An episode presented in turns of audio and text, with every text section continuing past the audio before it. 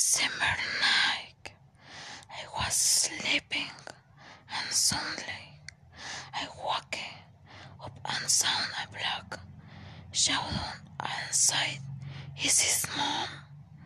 For a moment I kept looking. I heard and said.